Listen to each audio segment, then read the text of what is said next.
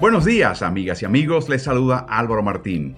Bienvenidos a El Madrugador de la NFL, el podcast periódico de Ritmo NFL que te cuenta, mientras despiertas y desayunas o vas camino al trabajo, todo lo que está sucediendo en la temporada 2021 de la NFL. Cada mañana después de una jornada de liga, me encuentras bien temprano en tu plataforma de podcast favorita, analizando todo lo que esté sucediendo en la liga Recuerda, lo puedes hallar bajo el nombre de Ritmo NFL.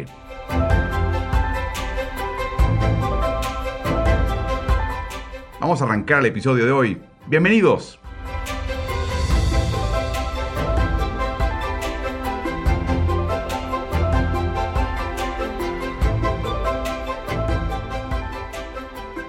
Bienvenidos al podcast de Ritmo NFL, el madrugador de la NFL. Hoy es martes por la mañana, ayer anoche termina y concluye finalmente la octava semana de la temporada, que es casi casi el punto medio. Un triunfo poquito tupido para Kansas City Chiefs en casa 20 por 17. Un partido sumamente errático para ambos equipos en realidad. Nueva York con, con un empate a 17 en casa ajena se tiene que estar sintiendo muy bien cuando de repente le interceptan un pase a Patrick Mahomes en el cierre del partido.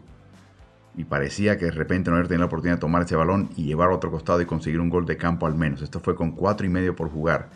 Pero Jiménez comete un arranque en falso y una posición adelantada, debo decir, y le cuesta 5 yardas a Nueva York y además el balón revierte a manos de Kansas City y una jugada más tarde eh, minuto 12 por jugar, convierte un gol de campo de 34 yardas y se acabó lo que se daba. Un par de observaciones acá, primero con el equipo de Kansas City, un equipo sumamente errático en este momento. 12 castigos le costó 100 yardas.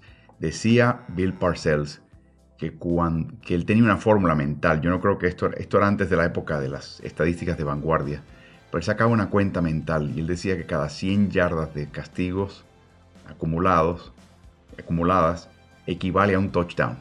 No me acuerdo qué cantidad era un gol de campo, pero asumo que era la mitad, 50 yardas. Porque vale 7 puntos el touchdown y 6 puntos el, gol de campo. Así que saquen esa cuenta. Si un equipo acumula esa cantidad de yardas concedidas al contrario, en la mente de Parcells, eso equivale a un touchdown. O sea que de cierta manera le concedió un touchdown Kansas City con todos estos castigos al equipo de Nueva York. Y por supuesto, ni hablar de las eh, pérdidas de balón. Una intercepción, una para cada bando, por supuesto, así que ahí no hubo ventaja, pero un balón suelto entregado por parte de Kansas City, así que un más uno para Nueva York, un menos uno para Kansas City en este partido en el intercambio de balones.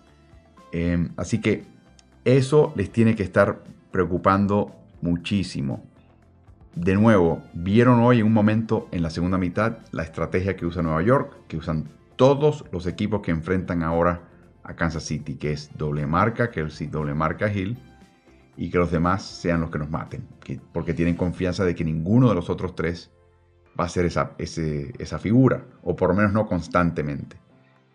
Y eh, también confía con que Patrick Mahomes va a intentar a pasarse de la línea, a excederse, a hacer cosas riesgosas, eh, porque necesita en su mente hacerlo y porque se ha creado un estándar de que este equipo tiene que estar anotando 30 y pico de puntos por partido, sino 40. Yo creo que esa mentalidad, que es la que verdaderamente asustaba, al contrario, en este momento le está saliendo como un tiro por la culata a Kansas City mentalmente. Yo creo que tienen que evolucionar ahora y hacer un pequeño, una pequeña pausa en esta parte de la temporada Hoy lo hicieron por momentos, eh, corriendo más con Derek Gore. Gore termina con 4 y media yardas por acarreo, en total 27 acarreos, pero 48 pases. De nuevo, yo entiendo que Andy Reid piensa que un pase al costado es el equivalente de un acarreo. Ese es un fundamento de la ofensiva de la costa del oeste, que él lleva a su máxima expresión. Lo hacía Green Bay con Favre, lo hacían otros, y Andy Reid lo lleva a su máxima expresión. Él considera que esos pases son literalmente una entrega de balón a un eh, corredor extendida, con un pase entre medio. Pero pueden correr más. La línea ofensiva está demostrando que lo pueden hacer. Em, y yo creo que eso potenciará, por ejemplo, a un jugador como Kelsey. Si tú piensas que Kelsey cada vez en cada jugada va a salir a buscar un pase, lo marcas de una manera. Si de repente se queda y te hace daño y te sacan 5, 7 yardas, 10 yardas en un acarreo, porque Kelsey se quedó a bloquear, de repente es el equivalente de un pase a Kelsey, ¿no? Así que eso es algo que, tiene que ellos tienen que rebalancearse y dejar de pensar en alcanzar el estándar o superar el estándar del año pasado. Yo creo que ahí empieza la recuperación de Kansas City, entender un poquito quiénes son y quiénes no son y quiénes tienen que ser en este momento. Que si logran eso y se rebalancean un poco y se serenan un poco, empiezan a volver a ser el equipo de 40 puntos. Es posible, eso se da también en la NFL. Que a veces anotas, no cuando buscas la jugada rijosa, pero cuando ejecutas la jugada fundamental, súper bien. Así que Nueva York está jugando mejor, la línea ofensiva está un poquito más estabilizada. Y hay una calidad ahora de Daniel Jones que hay que destacar. Y viene de su capacidad de acarrear con el balón, su capacidad de siempre tomar el balón y poder avanzar. Se traduce en las jugadas de pantalla, no las, las que yo odio, que son esas jugadas de pantalla al costado, que generalmente ya no, están, no te están dando nada en la NFL. Son las jugadas de pantalla donde el quarterback se retira a 5 o 7 pasos de retroceso y parece por un momento que lo van a capturar y ves que él no se fuga y él espera hasta el último momento y ahí descarga un pasecito a alguien que está frente a él, esa persona que recibe, corredor, receptor, a la cerrada, el que sea, a veces ni siquiera ha cruzado la línea de golpeo. Pero ya los linieros ofensivos empiezan a avanzar y le sirven de escolta. Ese tipo de pase de pantalla por el centro del campo es aún más eficaz en la NFL de hoy que el equivalente del pase ruta cero al costado y que el receptor esté con un grupo de otros receptores y esos receptores son los que lo creen. Como que eso no funciona tanto. Ya está muy leído en la NFL. Jones, al ser, al, ser corredor tantas veces, no le rehuye al contacto. Eh, y sabe qué hacer y sabe cuándo pasar. Y tiene muy buen timing en eso. Y hoy lo utilizó con muy buen efecto para Nueva York. Y te das cuenta que mm, si no es el quarterback completo o el mejor de la liga, ya entiende que eso es un arma que él puede utilizar y el resto del equipo ahora lo va a apreciar en una noche donde no jugó, eh, por supuesto, Saquon Barkley. Y también hay que mencionar que tampoco eh, eh, en un momento en el partido perdieron a Sterling Shepard. Así que creo que hay algo, halló algo Nueva York en Jones en ese sentido, con ese tipo de jugada, y hoy le funcionó de maravilla. La gran noticia del día de hoy es el traspaso de Von Miller de Denver a Los Angeles Rams. Y hay que entender esto de distintas maneras. Eh, Miller tiene 32 años de edad. Está en el último año de su contrato. Lo acaban de traspasar por una selección de segunda vuelta y de tercera vuelta del draft del 2022. Cuando un agente libre de calibre termina su contrato y se va de tu equipo, la NFL te da lo que llaman selecciones compensatorias en el draft, que es al fin de ciertas vueltas, dependiendo del calibre del jugador, te dan una selección más. En el caso de un jugador como Von Miller, hubiese sido una selección de tercera vuelta, que sería de nuevo después de que los 32 equipos seleccionen en la tercera vuelta. O sea, es como unas picks adicionales. Entonces, sabía Denver que no lo iban a recontratar, que tenía 32 años y ya está empezando a, disminuir su capacidad, que ellos no tienen el equipo ahora mismo para competir por el campeonato, que lo haga él una pieza muy útil como lo fue en el Super Bowl 50, donde fue el jugador más valioso con dos balones sueltos forzados, causando todo tipo de caos a la ofensiva de Carolina en ese partido. Y yo creo que lo que básicamente vio Denver es lo siguiente. Si lo voy a perder por una tercera, y los Rams lo encuentran ahora, cuando tengo yo marca de 4 y 4 y sé que no voy a competir por el campeonato, pues es la mejor oferta. Entiendo y se filtra que Denver tenía cuatro ofertas distintas por eh, Von Miller. Y asumo que a menos de que una de las ofertas mejores vino de la AFC o de un equipo rival de división, y por esa condición Denver optó por rechazar y descartar esa oferta, entonces tengo que pensar que la oferta de Los Ángeles fue la mejor. A veces hay equipos que dicen, no, no, no, a mi, a mi conferencia no, y mucho menos a mi división. lo voy a tener que ver y me va a matar y no quiero verlo ni en pintura. Si se va, que se vaya. Así que lo envían al otro lado de la, vereda y lo envían al equipo de Los Ángeles. Los ahorros para Denver son mínimos. De hecho, parte de la razón por la cual tuvo que añadir esa segunda vuelta, selección de segunda vuelta Rams, es porque Denver le va a pagar 9 millones de los 9.7 millones que va a devengar en salario. Así que Los Ángeles, que está con la soga al cuello, es el undécimo equipo con la menor cantidad de, de espacio bajo el tope salarial, creo que son 3 millones y pico, pues aquí va a acomodar un salario de 722 mil dólares, que es lo que ellos van a tener que pagarle a Von Miller en lo que resta de temporada. Así que el ahorro para Denver en realidad este año es mínimo. Así que ese no fue el tema. Em, ya ha hecho varios traspasos, inclusive hizo un traspaso la semana previa por Kenny Young, que era un apoyador de Los Ángeles Rams, que le hacía falta a la defensiva de Denver. Y ya a partir de esa semana y ese traspaso con Young, comenzó la plática entre Rams y Denver por la posibilidad de adquirir a Von Miller. Y esto nos lleva a la fecha límite de traspasos, que es mañana a las 4 de la tarde del Este, 2 de la tarde de Ciudad de México, 17 horas de Buenos Aires. Y es muy sencillo. Hay un puñado de equipos que piensan que están cerca de competir. Algunos piensan en términos de meterse en playoffs después de una ausencia muy larga, pero particularmente los que piensan que pueden competir por un campeonato. Yo te diría que hay en este momento quizás 6, 8, quizás 10 equipos si añades la lista y la abres un poquito más, que sienten que están en esa posición. Y esos son los equipos que hemos visto en las últimas semanas eh, recargarse de talento en distintas eh, posibilidades. a veces se hace un traspaso por, porque tienes un hueco enorme en el plantel y hay que llenarlo de una manera u otra, o porque piensas que necesitas reforzarte. El hueco, por ejemplo, fue la baja de Derrick Henry en la contratación de Adrian Peterson hoy por Tennessee. El, eh, perdón, ayer eh, por Tennessee, porque están buscando la manera de reemplazarlo porque es un hueco tremendo. Miller va a un equipo que piensa que es la pieza fundamental, que el Miller de Denver producía X y el Miller de Rams va a producir mucho más porque va a estar al lado de Aaron Donald en la línea defensiva y porque detrás está un Jalen Ramsey que le va a obligar al mariscal contrario a sujetar al balón por más tiempo, dándole más tiempo a Von Miller de derribarle. Así que piensan que va a recibir un jugador que va a producir mucho más en su entorno que en el equipo previo.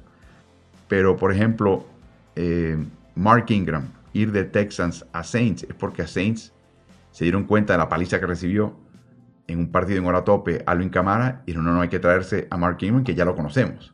Es el tipo de corredor que nos hace falta. Así que lo traen porque ellos piensan que pueden competir. Y de hecho le han ganado ya un tercer partido consecutivo a Tampa Bay. Así que ¿por qué no? Van a pensar así.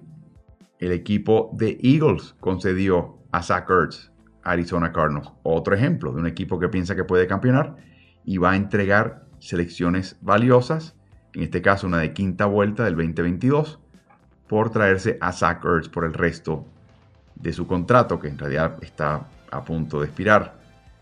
Así que eh, tienen ese tipo de traspasos que son los, los, equipos que reciben, son los equipos que piensan que pueden ganar. ¿Qué gana Los Ángeles con esto? Bueno, Los Ángeles ya se ha dado cuenta que ellos quieren ganar ahora. Que de hecho al traer a Matthew Stafford y con la edad que tiene Matthew Stafford, tiene una ventana de 2, 3, 4 años para tratar de ser competitivos, relevantes y ganar un campeonato toma tres o cuatro años a veces traer a un jugador en primera vuelta para que cuaje con el equipo y despunte. Y sencillamente Los Ángeles dice, como dice la canción de Elvis Presley, es ahora o nunca. Así que han empeñado todo tipo de selecciones futuras para armar este equipo. Les voy a leer el draft del 2022, del próximo draft de Rams en este momento. La primera vuelta ya la entregaron a Detroit Lions en el canje por Matthew Stafford.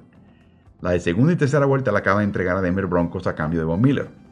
La de cuarta vuelta fue enviada a Houston Texans junto a Brandon Cooks para endulzar un poquito la píldora de que Texans se encargase de un contrato enorme, de, el de Cooks. Todavía Rams tiene la quinta vuelta, la selección de quinta vuelta. Y la de sexta vuelta la entregaron este año a New England Patriots en el canje por Sonny Michel. En otras palabras, los evaluadores de talento de los Rams este año tienen una selección en el draft y esta quinta vuelta. Así que esencialmente, muchachos, dejen dos o tres acá, los demás se pueden ir de vacaciones por un año. Regresen el año que viene.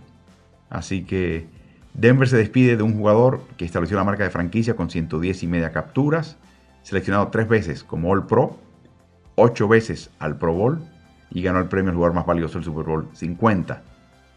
Ya Denver también se protege hasta cierto punto adquiriendo a Steven Weatherly de Minnesota Vikings hace nueve días, quien ya tuvo una captura en la octava semana contra el equipo de Washington. Así que aquí viene lo interesante. ¿Qué motiva a Denver? ¿Están haciendo una limpia total? Bueno, yo creo que las próximas 24 horas o por lo menos hasta la fecha límite de hoy, de esta tarde, lo dirán con mayor claridad. Pero mi sensación es que se están preparando para adquirir un quarterback. ¿Será Deshaun Watson en esta fecha límite? Quizás, podría serlo. ¿Será el año que viene un Russell Wilson descontento? ¿Un Aaron Rodgers que ya está decidido a irse? Quizás. Y esa selección de segunda vuelta que adquirieron el traspaso de Von Miller, aparte de la del desalojar su salario con Denver, les da la capacidad de pago y un activo que va a ser absolutamente imprescindible para tratar de atraer ese calibre de quarterback, un quarterback franquicia, un quarterback de Super Bowl. Así que esto, esta maniobra de George Patton tiene Super Bowl escrito por donde sea y mariscal de primera línea escrito por donde sea.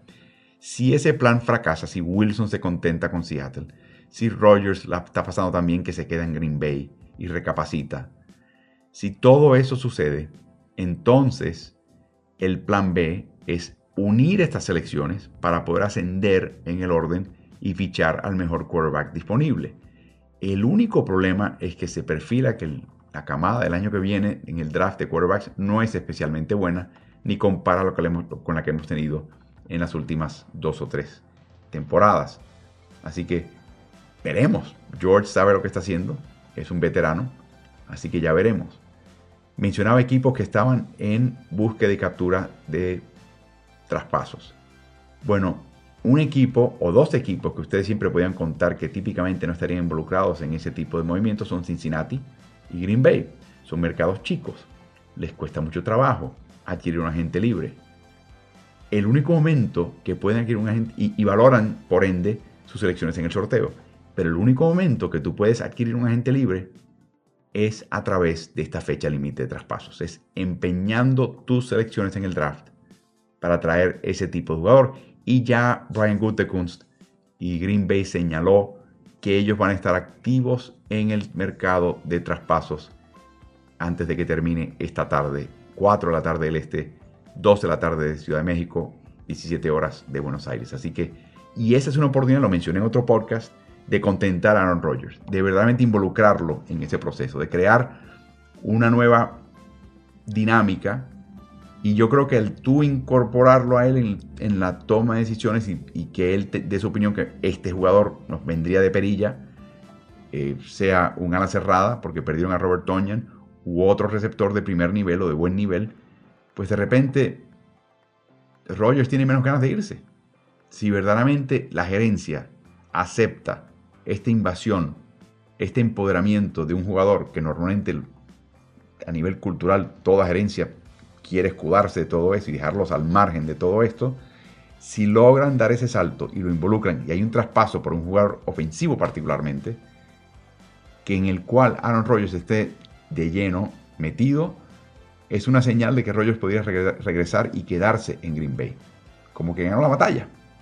Así que atención a lo que haga o no haga Green Bay.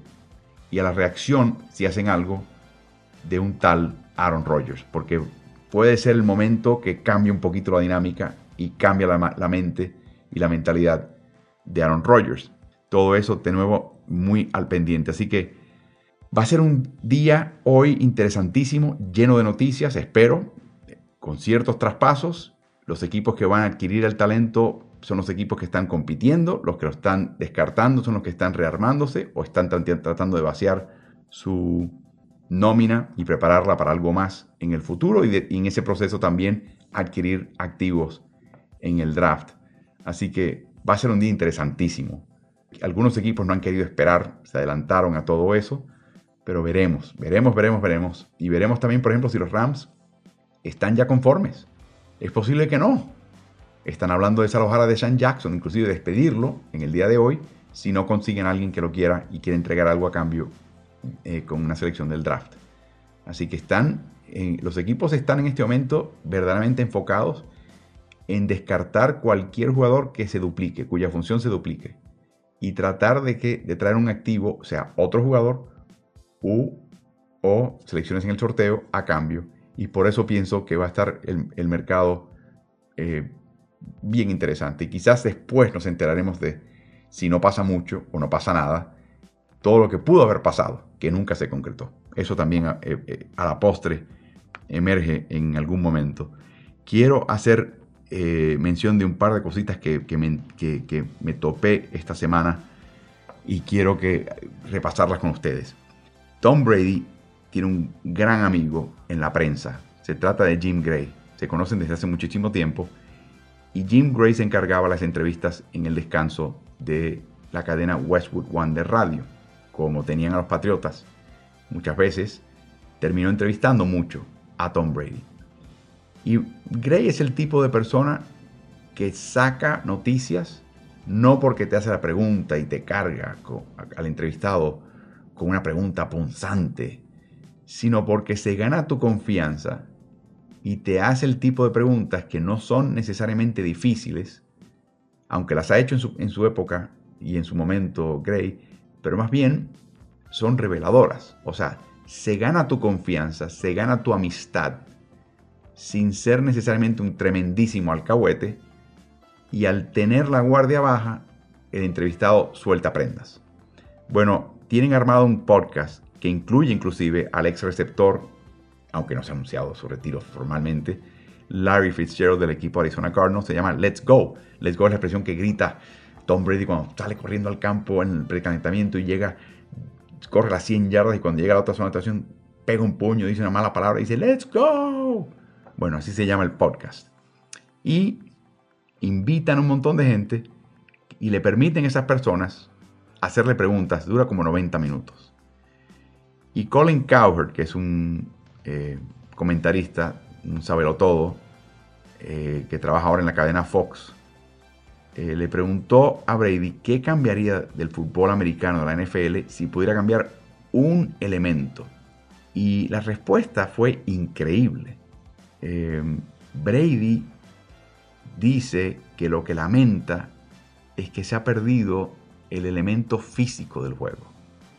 Dice, el juego, y lo estoy citando ahora, el juego que jugué hace 20 años es muy distinto al juego de ahora, porque el de ahora es más una competición de destrezas que un fútbol americano rudo y físico.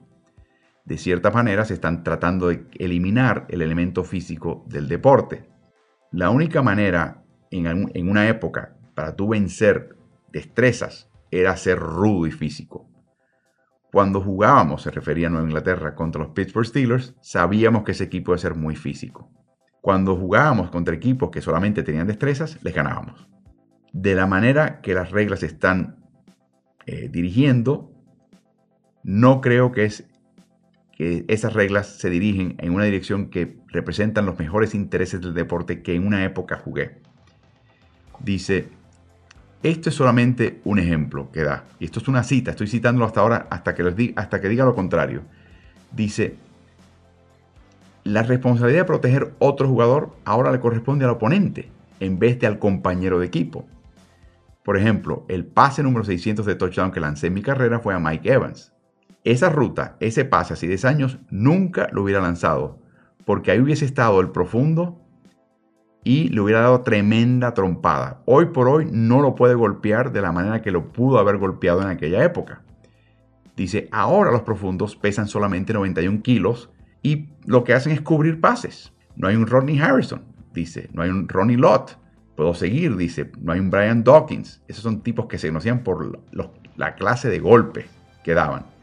Eh, hay un montón de jugadores como Ray Lewis, por ejemplo, al cual yo no me atrevía a lanzar el balón a mi compañero entre las, comillas centrales del campo porque Rey Lewis lo iba a sacar del partido con un golpe. No porque sencillamente lo iba a taclear. Entonces dice, entonces la responsabilidad de proteger a un receptor siempre tiene que ser del quarterback. O sea, entender que es un juego físico, entender que viene un golpe y hay ciertos pases que hoy hace Tom Brady que no hacía en su época. Porque si el tipo lo completaba, el compañero lo completaba, le iban a dar tremendo golpe y lo sacaban de juego. Y sabía si terminaba la temporada. Dice, ahora la responsabilidad de proteger a un receptor le recae no al quarterback en su pase que lanza, sino ahora al jugador de secundaria que lo marca. La responsabilidad de proteger un corredor debería ser el de la línea ofensiva, no de los tacleadores que están tratando de derribar al corredor. Dice, yo no le tengo mucha fe a esos golpes sucios, dice. Y yo creo que los golpes sucios nunca deben ser permitidos en cualquier era. Pero si eres un atleta profesional, es como entrar a un cuadrilátero de boxeo y decir, no le pegas a tu oponente muy fuerte porque le puedes causar daño. Si yo dijera, miren, ambos estamos perfectamente preparados para protegernos individualmente, te estoy mirando, tú me estás mirando, vamos. Dices, ese es el elemento del deporte físico que siempre aprecio y que te permite desarrollarte y crecer. Dice el quarterback que más se benefició de la salida del elemento físico del deporte. Es increíble lo que está diciendo Brady, si lo piensan. Dice, y esto cito, sigo citando. Me pongo a pensar en tantos quarterbacks que yo conozco y que acarrean por el medio de la defensiva y saben que de ninguna manera se van a exponer a un golpe. Yo veo a Carson Wentz haciendo todo el tiempo. Daniel Jones de Gigantes lo hace todo el tiempo. En mi mente antigua dice, me pongo a pensar, es una locura. Los jugadores defensivos están corriendo y cuando se acercan al quarterback dan un salto para no tocarlo. Dice, así no fue como yo lo aprendí. Yo recuerdo un partido en Buffalo, en el fin de la temporada, donde el esquinero Nate Clemens me pegó tan duro que me quitó el casco, me arrebató el golpe, me quitó el casco. Y por supuesto, toda la línea lateral de Buffalo se enardeció. ¿Sabes lo que aprendí después de esa jugada? Hey, deslízate un poquito antes. Y esa es una cita de Brady. Y sigo citándolo. La realidad es que desarrollas muchos malos hábitos porque no te están enseñando en este momento, los incentivos del juego no te enseñan que tienes que proteger a tus compañeros de, equipo. Dice, ese aspecto físico del deporte, que hay tantos jugadores en el Salón de la Fama de la NFL porque eran jugadores físicos. No estoy diciendo que eran sucios, sencillamente jugaron de forma física, hay una gran diferencia. Y ahora pienso que los jugadores físicos los estamos sacando del deporte y se convierte todo en una competencia de destrezas. Todavía los quarterbacks recibimos golpes, todavía nos dan golpes. Dice, es muy distinto ahora. El hecho de que ahora los quarterbacks están lanzando el balón entre ciertas áreas del campo donde en el pasado ni se te ocurría lanzarlas. Y están ahora penalizando a los defensivos por cualquier contacto que se vea en ese tipo de pase que antes ni siquiera lanzabas. No puedes penalizar a un defensivo por sencillamente hacer su trabajo, dice Tom Brady. Creo que es un aspecto que tienen que reevaluar en cuanto a cómo estas reglas y estas tendencias impactan el deporte de ahora en adelante, porque se va a convertir en fútbol americano de 7 contra 7.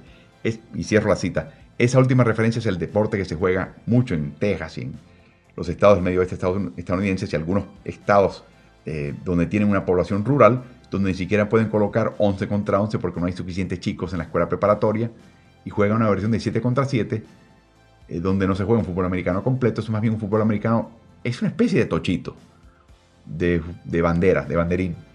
Eh, y es 7 contra 7. Muy popular y fue el tipo de modalidad que dio paso al run and gun, que dio paso a todas estas ofensivas esparcidas, abiertas, vino de ahí, de ese 7 contra 7. Así que, ¿qué les parece? Brady abogando por la defensiva contraria, diciendo que lo ayudó a él a desarrollarse y convertirse en el quarterback que es hoy. En otras palabras, no solamente los cambios de reglas han favorecido a Brady y su estilo de juego, han extendido su carrera y lo han convertido en un quarterback mucho más eficaz porque le han quitado herramientas a las defensivas. Quizás si el fútbol americano no hubiese evolucionado en esa dirección, Brady no sería Brady y quizás Brady estaría hasta retirado. Esa es la interlínea que está aquí diciendo esto. Por eso que quise compartir esto con ustedes porque me parece que es increíble y habla, habla muy bien de Brady, obviamente, de que verdaderamente tiene los intereses del juego en, mente, porque todo lo que está abogando conspiraría con la, longitud de su carrera y su integridad física. Increíble. También quería mencionar un libro que acaba de publicar Keyshawn Johnson, el ex receptor de la NFL y hoy analista televisivo, con Bob Glover. Glover es periodista de la NFL y de deportes por muchísimos años en Long Island y luego ha estado trabajando con varios diarios y medios. Le llaman los pioneros olvidados, The Forgotten First en inglés. Acaba de salir. Y mencionan eh, cómo el fútbol americano, que en su época salvaje y orgánica, cuando no era una liga, cuando no había dinero, cuando la gente competía por gusto y empezó a organizar las primeras liguitas, que eran de ciudades o, regiones, eh, jugaba cualquiera. Eh, no importaba quién tú eras, no importaba qué raza, qué extracción étnica. Si jugabas bien, jugabas. Y punto. Y nadie, nadie, no había problema. Pero cuando ya se convierte en negocio, en el año 1932, dice el libro, el dueño de los Boston Braves, que luego se convirtieron en Washington Redskins y hoy es el equipo de Washington, George Preston Marshall, individuo que su fortuna eh, comenzó con lavanderías en el área de Virginia y Washington, decidió que como su equipo jugaba en lo que todavía se considera como la parte más norteña del sur de los Estados Unidos, que era la parte más reacia a la integración racial, que él hizo un acuerdo informal con el resto de los dueños de eliminar a los jugadores de raza negra de la liga, porque si querían ir a jugar en estados hacia el sur de Estados Unidos, donde había una gran afición por este deporte y había dinero, pues ellos no querían ver jugar jugadores, o por lo menos así lo decía Marshall, de raza negra y por lo tanto había que sacarlos de la liga para poder ser una liga nacional y entrar en una parte del país que también producía muchos jugadores. Que es una locura porque el sur de Estados Unidos produce jugadores de raza negra, de los mejores, y todavía lo sigue haciendo. Pero era la mentalidad de la época, por eso lo, lo menciono. Así que escuchen esto, habían jugadores de raza negra en la NFL. ¿Y qué hicieron los dueños a raíz de ese acuerdo entre caballeros y digo caballeros de forma poquito sarcástica. Eso fue en el 32. Al año siguiente, al final de esa temporada, los últimos dos jugadores de raza negra en la liga, Joe Lillard, de los Chicago Cardinals, y Ray Kemp, de los Piratas de Pittsburgh, que ahora se conocen como los Acereros de Pittsburgh, sencillamente sus contratos no fueron renovados para la semana, la temporada siguiente. Así que por los próximos 13 años no hubo un jugador de raza negra en la NFL. 13 años. Ahí empieza en realidad, es la antesala del libro, y el libro se enfoca más bien en cómo retornaron y qué se requirió. Se quieren un par de cosas. Número uno, un dueño de un diario que se publicaba para la comunidad negra de Los Ángeles, el Tribune de Los Ángeles, Los Ángeles Tribune, un señor llamado William Clare Haley, perdón, Haley Harding, de raza negra. El otro, un señor de raza blanca, se llama Paul Brown, ¿sí? Paul Brown, el mismo que era entrenador de escuela de preparatoria de Massillon en Ohio, luego de Ohio State y luego, por supuesto, de el equipo que él fundó en el año 44, los Cleveland Browns, la gente le llama los marrones de Cleveland, pero en realidad Brown no hace referencia al color, como más bien hace referencia al apellido del fundador, Paul Brown, de esa nueva liga que no era la NFL, que competía con la NFL, llamada la All America Football Conference. En el año 46, cuando los Cleveland Rams de la NFL se mudaron a Los Ángeles para jugar en el Coliseo, en ese momento Harding, el dueño del diario Los Ángeles Tribune, empezó a presionar a los, al alcalde, al intendente y a los oficiales gubernamentales de la ciudad que no le permitiesen el uso de un estadio que pertenecía a la ciudad a menos de que el equipo se integrase con jugadores de raza negra. Por su parte, Brown era daltónico, era como la vieja NFL. A él le importaba, para nada le importaba tu trasfondo étnico, de dónde venías. Tú sabías jugar fútbol americano, lo hacías bien, podía ganar contigo. Bienvenido a mi equipo, era la actitud de Paul Brown. O sea, en sentido era daltónico, los colores no los, no los podía distinguir. Así que eh, él estaba decidido, Paul Brown, de contratar a dos jugadores de raza negra que habían sido sus jugadores en Ohio State. para su nuevo equipo en el año 46. Así que finalmente, cuando el alcalde de Los Ángeles puso presión, los Rams, ex de Cleveland, ahora de Los Ángeles, reclutaron a un gran atleta llamado Kenny Washington, que fue compañero de Jackie Robinson en UCLA y que había jugado fútbol americano pero en ligas menores en California, y también a Woody Strode, que era un receptor muy veloz, que de hecho era una mezcla étnica de raza negra y raza aborigen estadounidense de la tribu Blackfeet. Así que en ese momento, ¿qué hizo Paul Brown? Contrató a Marion Motley, un fullback portentoso, y también a Bill Willis, un liniero defensivo muy innovador y versátil. Así que por fin entonces, tanto la AFC como a través de los Rams, la NFL, contratan jugadores de raza negra. En el caso de los Rams, el escoger a Washington fue más bien una señal de que querían buscar a alguien con renombre local. Ya Washington estaba unas rodillas liquidadas en lo que él esperaba su oportunidad de jugar en la NFL. Stroud no jugó mucho tampoco y terminó siendo un luchador de lucha libre profesional e inclusive un actor de Hollywood. Apareció en la película Spartacus de Stanley Kubrick y en Sergeant Rutledge del, del gran director John Ford. Mientras tanto, Motley Willis eran las estrellas del equipo de Paul Brown cuando su equipo ganó cinco campeonatos consecutivos en la All America Conference y después cuando se mudaron, incluyendo años en la NFL a partir del 1950. ¿Qué le pasó a estos primeros, a Motley y a Willis? Bueno, cada vez que había una pila de jugadores en cualquier jugada, los oponentes de raza blanca, algunos, les pegaban, les pateaban, les pisoteaban con los tacos las manos, le decían que eran carnada de cocodrilo, le decían que era un malnacido de raza negra, y estoy tratando de ser un poquito eufemista con los insultos que le enviaban. Eh, y ni hablar si tenían que jugar en el sur, donde como había anticipado Preston Marshall, los hoteles no querían que ninguno de ellos se hospedasen ahí, los restaurantes no les servían comida, y de vez en cuando los equipos de NFL que tenían jugadores de raza negra decían no jugamos. Y pasaba también lo, contrario. El equipo que no se había integrado decía si me traes a tu jugador de raza negra, no voy a jugar. Así que finalmente se tuvo que, manejar todo eso con muchísima dificultad. George Preston Marshall famosamente dijo que él va a empezar a contratar jugadores de raza negra cuando los tratamientos de Harlem comiencen a contratar jugadores de raza blanca. Y fue el último en integrarlo.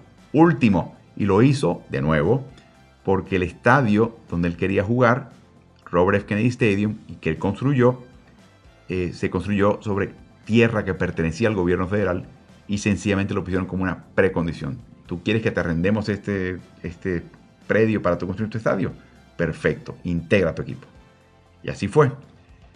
Por último, Em, el libro, repito, se llama en inglés The Forgotten First, Los Pioneros Olvidados, escrito por Keyshawn Johnson y Bob Glauber. Por último, se habla mucho de que cuando Belichick pierde a Brady y cuando Sean Payton pierde a Breeze, ahora nos vamos a enterar qué clase de entrenadores en jefe son.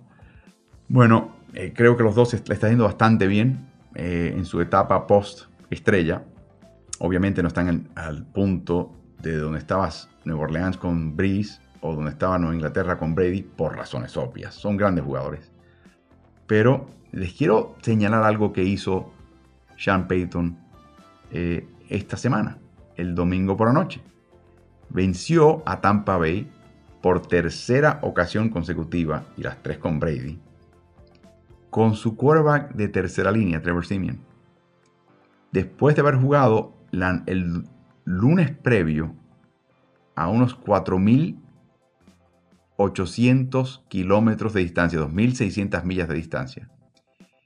Y con jugadores como Simeon, como el, fullback Alex Arma, como el receptor Kevin White, que no había atrapado un pase en tres años en un partido NFL formal, como Garrett Griffin, jugando papeles importantes. En el caso de Arma, un touchdown al principio del partido, que él no había tocado el balón prácticamente todo el año. Y lo último que esperaba Tampa Bay es que él fuese un receptor. Y lo último que pensaban era que Simeon, que no tenía tanta experiencia, le iba a hacer un pase a un jugador que no tenía experiencia recibiéndolos. O sea que Peyton hizo lo imprevisto.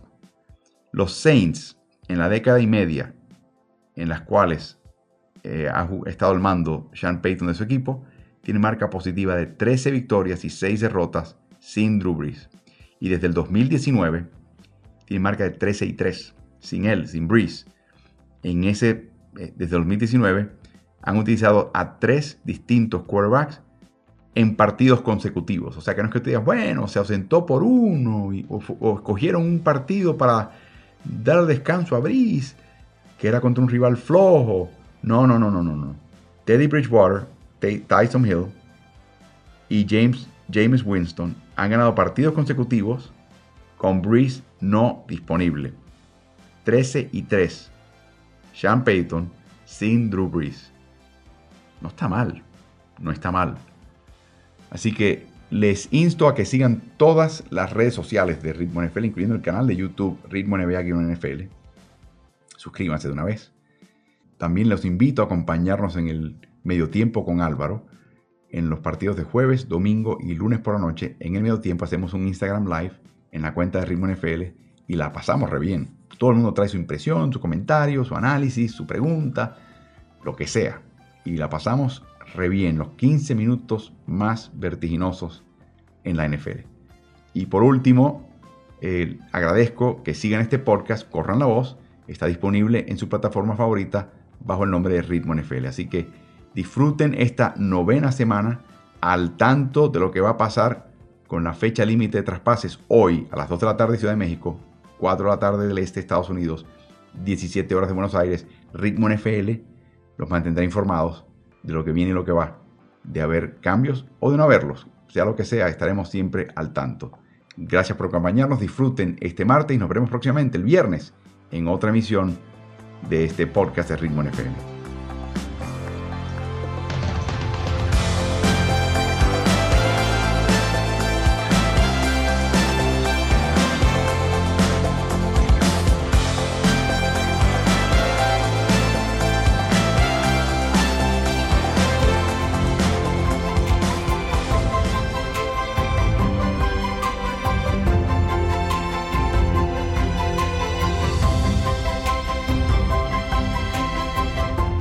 agradecido por acompañarme en el madrugador de la NFL, el podcast de Ritmo NFL de hoy. Si te gusta este podcast, acuérdate de calificarlo en la plataforma en la cual nos estás escuchando. Quiero invitarte también a que sigas Ritmo NFL, no solamente en tu plataforma de podcast favorita, pero también en Facebook, en Instagram y Twitter, y a que veas mis videos en el canal de YouTube el que vas a hallar bajo el nombre de Ritmo NBA-NFL. Así que suscríbete y te espero en el próximo episodio.